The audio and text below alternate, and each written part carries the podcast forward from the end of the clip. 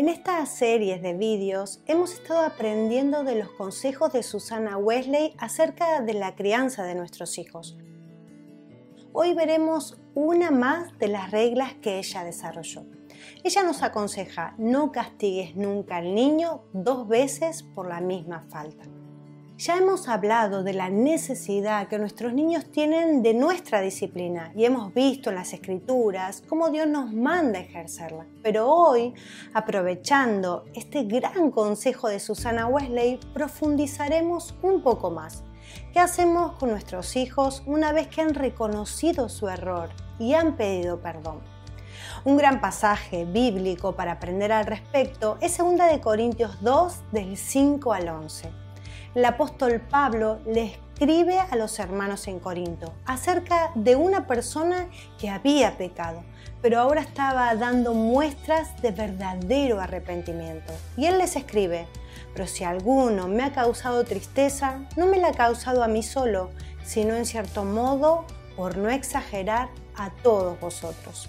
Lo primero que vemos es el amor de Pablo por esta persona. Su falta le provocó dolor, quebrantamiento. Él relata en el versículo 4 que la situación le había provocado tribulación y angustia de corazón. Y ahora dice, me ha causado tristeza. Él, lejos de tener un corazón duro, disfrazado de confianza en Dios, amaba a esta persona y verdaderamente sufría por él. Pero no sufría por alguna especie de ofensa personal no se dolía por resentimiento. Él está pensando en el bien de esta persona, en la causa de Cristo. Por eso agrega, no me la ha causado a mí solo, sino en cierto modo, por no exagerar, a todos vosotros. Así, del mismo modo, amamos a nuestros hijos y anhelamos lo mejor para ellos. Y cuando fracasan, nos duele pero debemos asegurarnos, examinándonos cada día, que nuestro dolor no se basa principalmente en alguna frustración personal o hasta resentimiento contra ellos, sino en el puro amor de verlos siguiendo a Cristo. Esta es nuestra motivación para disciplinarlos. Debemos asegurarnos que nos impulsa el mismo corazón que encontramos en Proverbios 27 del 5 al 6. Mejor es reprensión manifiesta que amor oculto. Fieles son las heridas del que ama. Nuestra reprensión no es de ningún modo una venganza o una licencia que nos damos de desatar nuestra falta de paciencia o enojo, tampoco de descargar en ellos otros problemas que podemos estar pasando. Pablo ya había hablado en su carta anterior de la necesidad de ejercer la disciplina, principalmente en 1 Corintios 5. Ahora, ante claras señales de arrepentimiento, él dice, ya está, no buscamos venganza, si muestra arrepentimiento ya es suficiente. Escribe en 2 Corintios 2 del 6 al 7, le basta a tal persona esta reprensión hecha por muchos. Así que al contrario, vosotros más bien debéis perdonarle y consolarle. Aquí encontramos un claro ejemplo de cambio de actitud al ver genuino arrepentimiento. Ahora se presenta un deber. Pablo escribe, vosotros más bien debéis perdonarle y consolarle. ¿Cuánto podemos aprender de este texto? Nuestros niños pueden hacer cosas malas, pueden romper algo que tenía mucho valor, mentirnos o hacernos pasar un mal momento delante de los demás. Y eso nos da mucha rabia. Al corregirlos, puede que empiecen a llorar por estar realmente dolidos por lo que hicieron. ¿Qué hacemos? Puede pasar que en ese momento nos supere nuestro enojo y sigamos todo el día recordándole lo que hicieron mal. Otro error que podemos cometer es ponerles un castigo, por ejemplo, decirles que no van a comer esa comida que les gusta o que se van a acostar temprano. Y al otro día, luego de que han cumplido con esa disciplina y piden perdón, nosotras seguimos con el enojo y le seguimos recriminando por su error. No nos damos cuenta que nuestra disciplina en ese momento no tiene nada que ver con un acto de amor hacia ellos o una preocupación por su bien, sino que solamente estamos siendo superadas por nuestro carácter no crucificado. Tristemente en estos casos les decimos a nuestros hijos que los corregimos por su bien, pero ellos ven claramente nuestra realidad. Pablo les escribe a los corintios algo que debemos tener muy en cuenta. Debemos asegurarnos ¿Qué nos motiva en ese anhelo profundo que lucha por el bien de los que amamos? Y este amor debe saber cuándo cambiar hacia el paso siguiente. Él dice, vosotros más bien debéis perdonarle y consolarle. Ahora era momento de acciones concretas hacia el perdón y el consuelo. Así como habían reflejado la actitud de Dios hacia el pecado, exhortando, ahora debían reflejar la actitud de Dios ante el arrepentimiento sincero. Era necesario el perdón y el consuelo. Podemos enseñar mucho a nuestros hijos en momentos así. Ellos pueden aprender grandes lecciones del perdón de Dios cuando nos arrepentimos, un perdón total y a la vez conjuntamente aprender a perdonar a otros. Del mismo modo, también es una gran oportunidad para enseñarles a cambiar sus equivocaciones. Pablo dice aquí que no solo debían perdonarle, sino también consolarle. La palabra griega aquí en su raíz se refiere primeramente a ponerse al lado de alguien.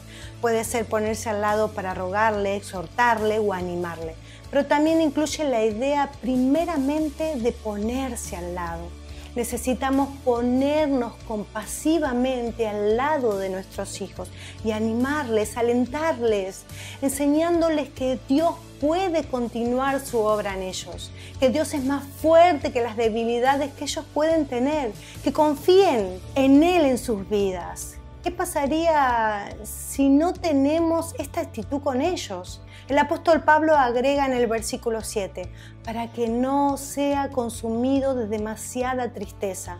Hay un punto donde la tristeza es buena. Más adelante en la carta a los Corintios, el apóstol habla de que la exhortación le había traído buenos resultados, le había producido tristeza. Esta trajo arrepentimiento y luego, por consecuencia, llegaron siete frutos muy buenos de devoción a Dios.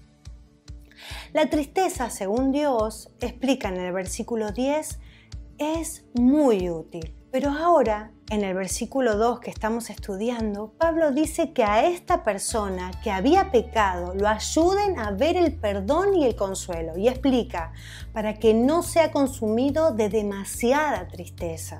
En otras palabras, que la tristeza no llegue al punto donde ya puede causar daño. La tristeza por el pecado puede trabajar como un medio en nuestros hijos para ayudarles a ver cómo realmente son y cuánto necesitan el perdón en Cristo y la ayuda de Dios diaria. Pero cuando la tristeza no encuentra consuelo, empezará a desanimar, frustrar y abatir de maneras que empiezan a ser peligrosas. Y así Pablo hasta les ruega en el versículo 8, por lo cual os ruego que confirméis el amor para con él. Y luego espera de verdad que esta confirmación de amor tan necesaria sea llevada a cabo. En 2 Corintios 2 del 9 al 10 porque también para este fin os escribo, para tener la prueba de si vosotros sois obedientes en todo. Y al que a vosotros perdonáis, yo también, porque también yo lo que he perdonado, si algo he perdonado, por vosotros lo he hecho en presencia de Cristo. Es muy útil de remarcar que Pablo en la carta anterior les exhortaba que debían disciplinar a cierta persona que había pecado y les decía que él ya había juzgado a que tal cosa había hecho él no estaba presente, pero como autoridad de esa congregación ya había tomado la decisión de disciplina sobre él. Ahora, en su segunda carta, muy probablemente acerca de la misma persona, Pablo dice que a la distancia ya ha perdonado a esta persona en presencia de Cristo. Pablo asumía la autoridad que Cristo le había dado sobre la iglesia.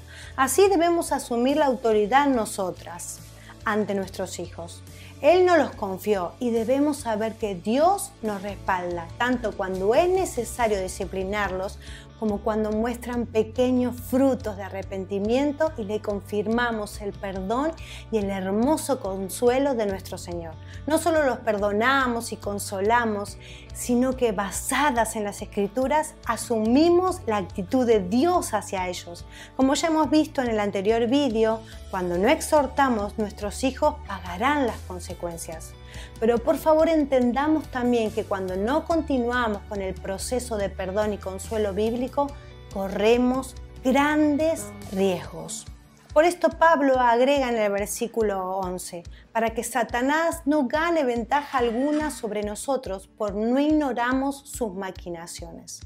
Satanás intenta por todos los medios de llevar a nuestros hijos hacia el pecado, insistiéndoles que no solo no le vendrá ninguna consecuencia mala, sino que traerá grandes beneficios. Y luego, cuando los exhortemos o ellos mismos descubran que los resultados son catastróficos, el diablo intentará inclinar la situación hacia el otro extremo. La culpa, la condenación, el desánimo total, el pensamiento yo no sirvo para esto, el seguir a Cristo no es para mí, Dios no puede amar a alguien como yo, mejor me entrego al mundo. Por esto Pablo ruega ahora confirmen el amor para con él, para que Satanás no gane ventaja alguna. En todo este pasaje encontramos principalmente cuatro puntos importantes. Uno, necesitamos mantener un corazón sensible a lo que le sucede a nuestros hijos y a sus faltas. El versículo 5 habla de tristeza, dolor ante el error. Dos, es necesaria la exhortación de nuestros hijos. En el versículo 6 habla de reprensión. Tres, el arrepentimiento será una de las claves en la vida de nuestros hijos. El pasaje muestra un hermoso caso de arrepentimiento. Y en 2 Corintios 7:11 da una lista de siete frutos en la persona genuinamente arrepentida. 4. El perdón, el consuelo, la confirmación de amor son actitudes tan vitales como la exhortación, como vimos en el versículo 7 al 11. Que el Señor nos ayude a crecer en ese amor del que habla Filipenses 1.9, amor que abunda más y más en ciencia y en todo conocimiento, para amar a nuestros hijos sabiamente, para saber cuándo es necesario hablarles claramente la exhortación, sabiendo que la autoridad de Dios está con nosotras y cuándo manifestarles todo el perdón y consuelo de Dios. Dios está con nosotras. Sigamos aprendiendo pacientemente, confiadamente, para amar a nuestra familia y para amarle a Él a través de este precioso tesoro que nos ha confiado.